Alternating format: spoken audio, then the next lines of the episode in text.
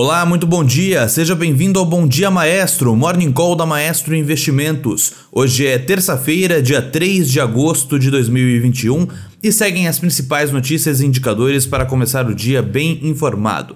Bolsas europeias estendem alta para o nível recorde, com balanços positivos de algumas das maiores empresas da região, ajudando a compensar as novas preocupações sobre a repressão da China ao setor de tecnologia.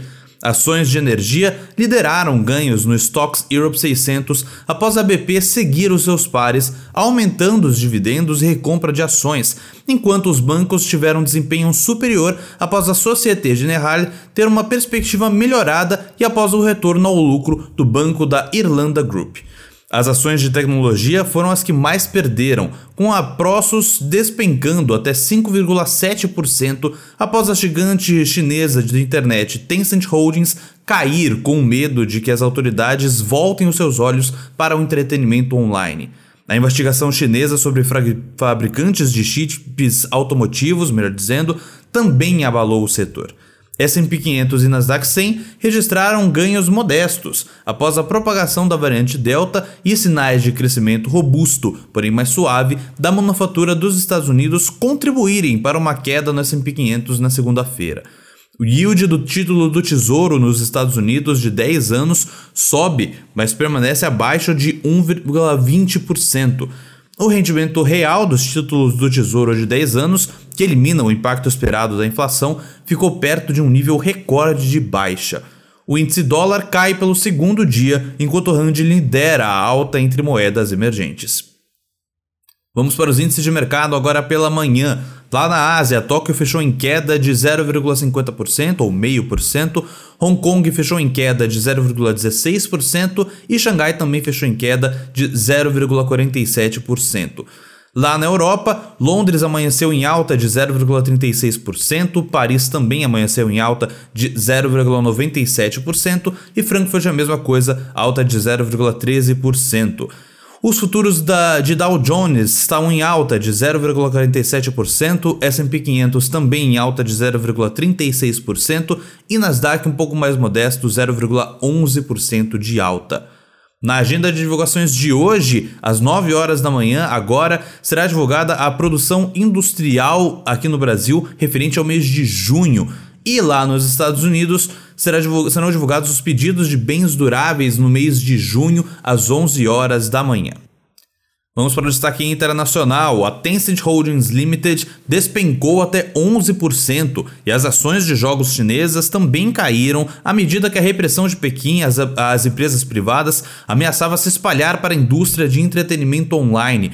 Um artigo com palavras fortes referindo-se aos jogos online como ópio espiritual chocou os investidores que ainda se recuperam dos esforços recentes do governo de Xi Jinping para controlar as empresas de tecnologia da educação. Embora não esteja claro se os reguladores pretendem agora mudar seu foco para jogos, a Tencent já se envolveu com autoridades em discussões sobre videogames no passado. Os fabricantes de chips automotivos do país também caíram nessa madrugada depois que o governo lançou uma investigação sobre uma possível manipulação de preços. Depois das quedas das ações, o jornal removeu o link online para o artigo publicado e a Tencent reduziu as suas perdas. O membro do Federal Reserve dos Estados Unidos, Christopher Waller, disse à CNBC, em uma entrevista na noite de segunda-feira, que poderia apoiar uma redução das compras de títulos do Banco Central se os próximos dois relatórios mensais de emprego mostrarem ganhos contínuos. Alguns presidentes regionais do Fed, incluindo o ex-chefe de Waller no St. Louis Fed, James Bullard, instaram o Banco Central dos Estados Unidos a começar a redução da compra de títulos à luz do risco de uma inflação mais alta. Vamos para o destaque local. No Brasil, após ruídos na tarde de ontem, o presidente da Câmara, Arthur Lira, disse ao time XP Política que só terá Bolsa Família dentro do teto. Segundo ele, não está em discussão programa permanente de 400 reais, não tem espaço para isso. O ministro da Cidadania, João Roma, falou à imprensa que o governo apresentará a proposta ainda nesta semana, embora ela não traga consigo o novo valor do benefício após ser ventilado que ele poderia chegar a 400 reais em média. Por outro lado, o governo discute o conteúdo de uma PEC que trará exclusivamente, tratará, melhor dizendo, exclusivamente sobre os precatórios. Jornais trazem que a ideia é cumprir o pagamento imediato de sentenças de até 66 mil reais. Para dívidas entre 66 mil e 66 milhões de reais, o governo pretende criar uma regra válida até 2029 de parcelamento em 10 anos. Já para valores acima de 66 milhões, o governo quer regra permanente de parcelamento em 10 anos. A PEC também criaria um fundo abastecido por privatizações e vendas de imóveis, entre outras fontes, para pagar precatórios de maneira antecipada e fora do teto de gastos. Ainda se cogita que tal fundo destine recursos para o pagamento de uma espécie de bônus aos beneficiários mais vulneráveis do Bolsa Família.